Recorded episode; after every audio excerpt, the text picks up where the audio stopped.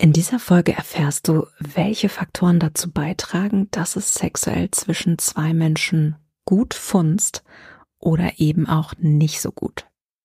Dabei sprechen wir über anatomische Passgenauigkeit, darüber, welchen Einfluss es hat, wie unterschiedlich wir eventuell erotisch ticken und wir sprechen über zwei ganz grundlegende Voraussetzungen, ob eine erfüllte Paarsexualität überhaupt über kurz oder lang gelingen kann.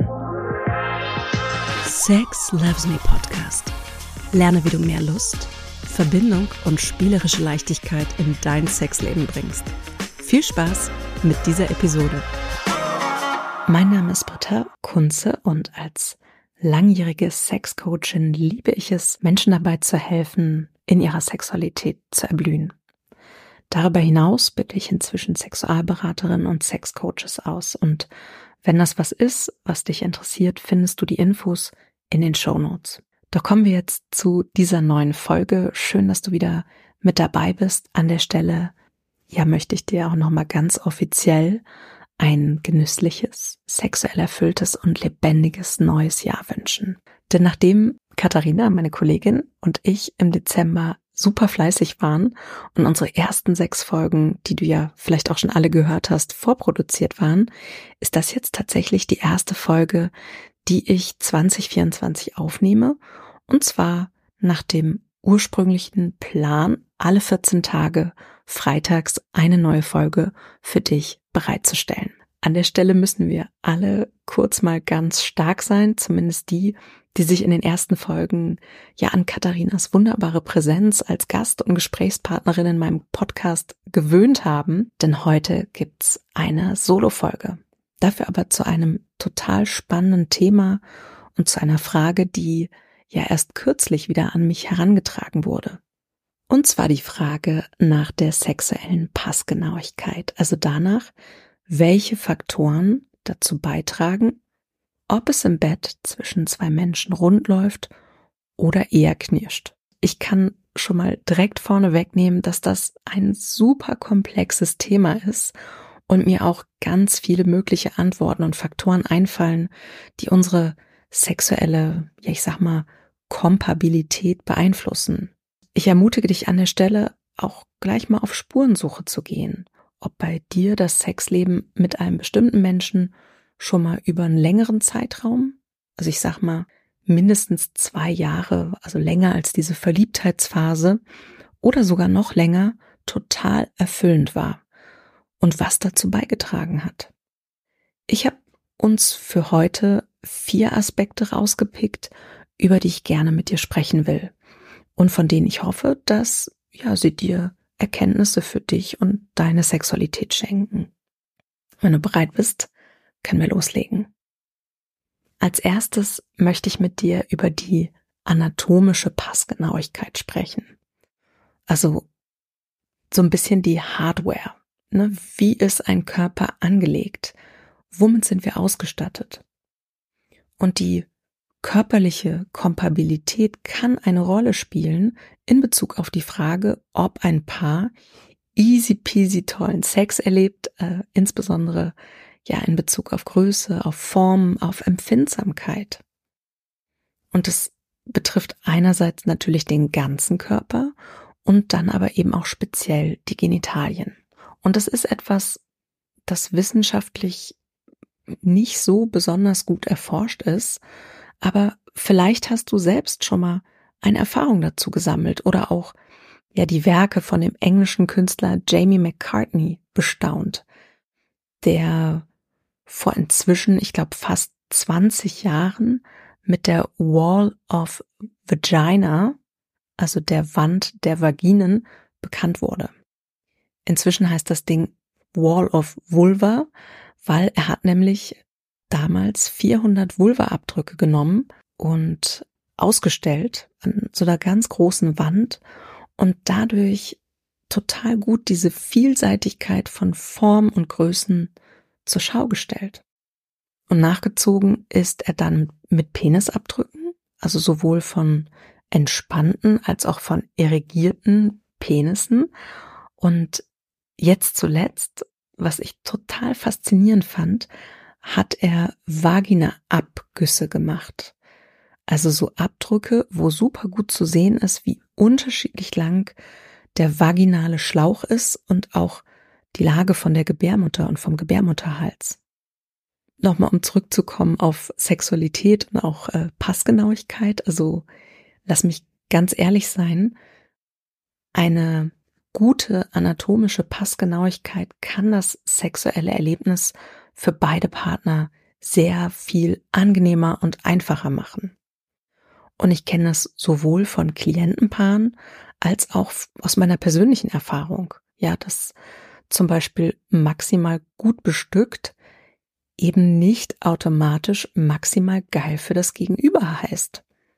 Und natürlich bedeutet Sex ja auch nicht zwangsläufig Penetration, sondern umfasst so viel mehr lustvolle Spielmöglichkeiten.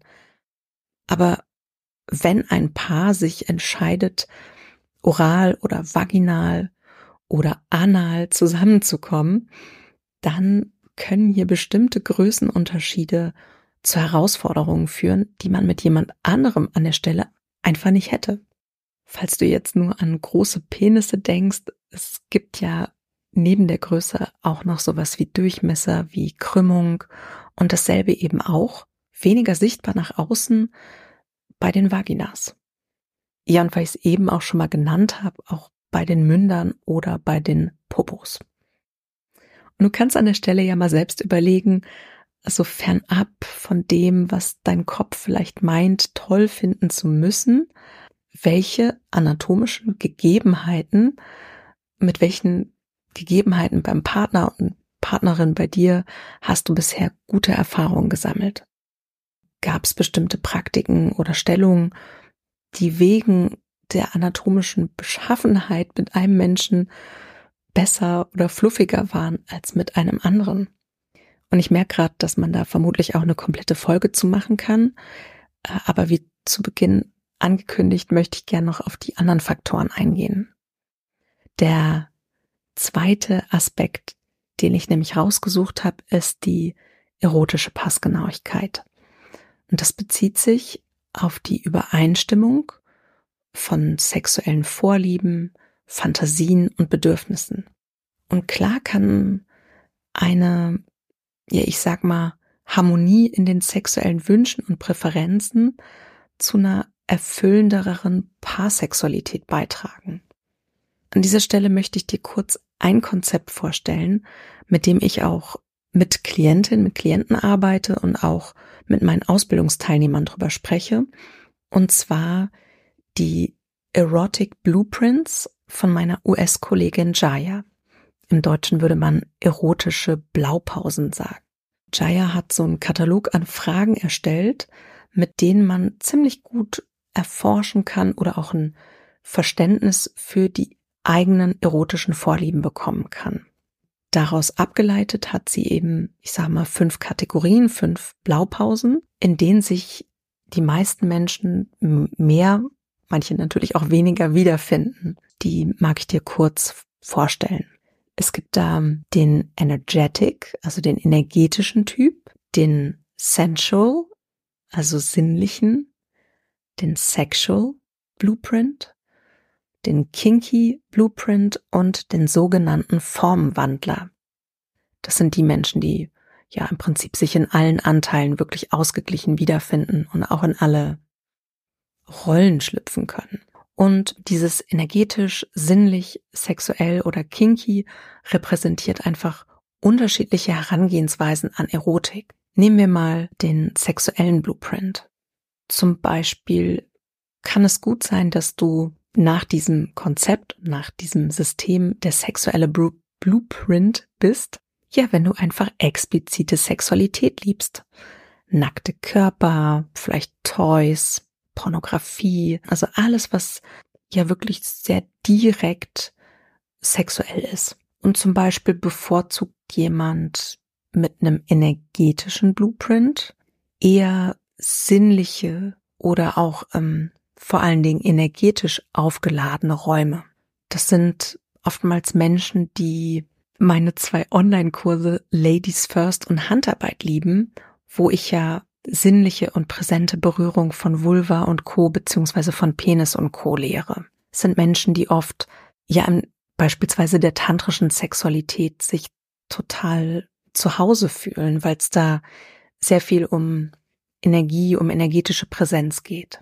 Falls du jemand mit einem Kinky Blueprint, mit einer Kinky Blaupause bist, dann kann es sein, dass du ja so Rollenspiele, kreative Szenarien dich total anziehen in der Sexualität. Und das Verständnis dieser Blaupausen ermöglicht es Partnern, ihre unterschiedlichen Präferenzen zu erkennen, sich mitzuteilen und auch aufeinander eingehen zu können.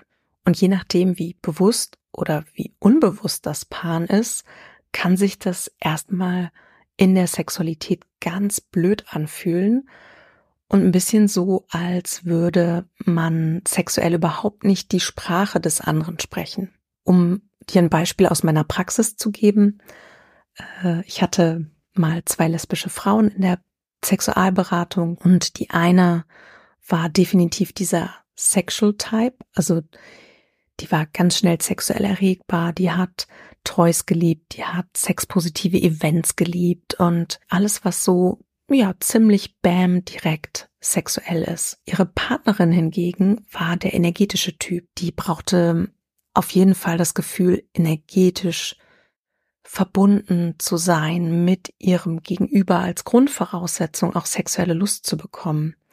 Für die war das auch ganz wichtig, einfach wie der Raum und die Atmosphäre war und ähm, auch eine gewisse Privatsphäre. Du kannst dir vorstellen, ja, wie verschieden die beiden erotisch getickt haben. Ja, und eine Frage an dich, auch wenn ich jetzt nur ganz kurz auf diese fünf Typen eingegangen bin, hast du ja vielleicht auch schon einen Impuls in dir gespürt, welche Blaupause bei dir oben aufliegt. Also ob es da gerade eine Tendenz gibt und das ist was, das kann sich im Verlauf des Lebens auch definitiv verändern. Während also die anatomische Passgenauigkeit, die Hardware, ich sag mal, etwas statischer und weniger veränderbar ist oder bedingt veränderbar ist, sind wir in den in der erotischen Passgenauigkeit eher in der Software, also in etwas, was nach und nach auf unsere Festplatte aufgespielt wird oder auch mal gelöscht wird oder auch mal überschrieben wird. Und ich merke gerade, dieser Vergleich mit der, mit der Hardware und der Software ist vielleicht nicht so sexy. Also lass mich mal zu meinen letzten beiden Punkten kommen. Dieser dritte Punkt den finde ich voll schwer, den in so ein Wort zu packen. Aber im Prinzip geht es darum, wie sehr priorisieren wir Sexualität oder wie sehr priorisiere ich Sexualität und die Wichtigkeit, die beide Partner dem Thema Sexualität an sich, also für sich und damit ja auch letzten Endes dieser sexuellen Beziehung miteinander beimessen,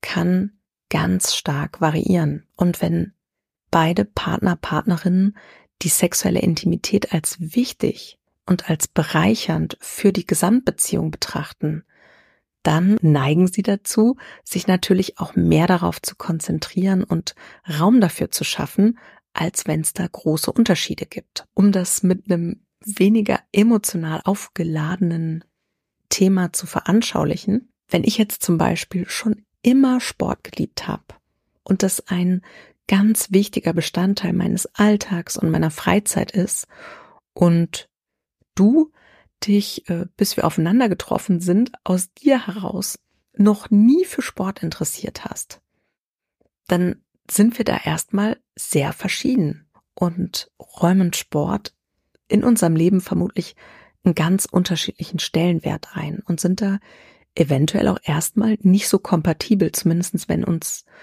das wichtig ist, das miteinander zu leben. Und da sind wir jetzt bei dem Punkt von Sexualität. Ersetzt das mal mit Sexualität, ja. Manchmal kommen Paare zu mir, egal ob hetero oder gleichgeschlechtlich, wo einer von beiden sein bisheriges Leben, ja, also wo, wo Sexualität da bisher eine total untergeordnete Rolle gespielt hat, während beim anderen immer schon eine ausschweifende Solo- oder Paarsexualität ganz wichtig war und die Person das geliebt hat. Beispielsweise mein jetziger Partner und ich, wir waren, für uns ist, beide war klar, dass Sexualität wichtig ist, dass uns das super wichtig ist. Wir waren einfach beide auch in Beziehungen, wo ja, wir mit jemandem zusammen waren, der das anders priorisiert hat, also eben nicht so und wir einfach ganz doll darunter gelitten haben und das zu ganz viel Konflikten geführt hat. Und damit komme ich zu meinem letzten Punkt, nämlich mein Partner und ich wissen das voneinander, weil wir darüber geredet haben. Wir wissen auch beide voneinander, dass wir eher dieser energetische Typ oder auch sinnliche Typ sind, Blueprint sind. Mein Partner noch eher mit einem Anteil von sexuell und ich noch mit einem, mit einer Portion kinky. Und das wissen wir aber und damit, wie gesagt, komme ich zu meinem vierten ganz Grund, Grundvoraussetzung auch für sexuelle Passgenauigkeit und sexuelle Zufriedenheit ist das Thema Kommunikation und Offenheit. Eine offene Kommunikation über sexuelle Bedürfnisse, Wünsche und Grenzen ist über kurz oder lang essentiell. Also es ist wirklich maßgeblich entscheidend, ob du es als Paar ähm, oder mit einem Sexpartner, mit einer Sexpartnerin schaffst, eine erfüllte Sexualität zu gestalten. Selbst wenn es am Anfang dank der äh, Gehirnvergiftung, wie meine Kollegin, Podcast-Kollegin übrigens auch Melanie Mittermeier, die Verliebtheitsphase gerne auch mal benennt. Ja, wenn es da am Anfang super einfach klappt, einfach weil man verknallt ist und weil da diese ganzen, ne, weil da einfach alles so aktiviert ist. Oder manchmal hat man vielleicht auch über einige Monate oder vielleicht sogar Jahre den Eindruck, sich wortlos mit einem anderen Menschen in der Sexualität zu verstehen was übrigens bei mir in der Paarberatung sich dann doch oftmals auch als Trugschluss herausstellt, also dass Leute so sagen, so, aber das hat dir doch immer so gut gefallen und die andere Person ist so, ja, ähm, du warst halt so motiviert und begeistert und es war jetzt auch nicht so schlimm. Ähm, genau, und das heißt, es wird also der Moment kommen, wo ihr miteinander reden müsst, weil wir eben nicht in die Gedankenwelt des anderen hineinschauen können, in das Empfinden. Und auch weil wir uns verändern. Im Verlauf einer Beziehung, also auch sexuell verändern. Körperliche Veränderung, erotische Weiterentwicklung. So viele Dinge und die Fähigkeit, da ehrlich und entspannt miteinander reden zu können, gerade bei einem so aufgeladenen Thema wie Sex, beeinflusst maßgeblich eure Passgenauigkeit.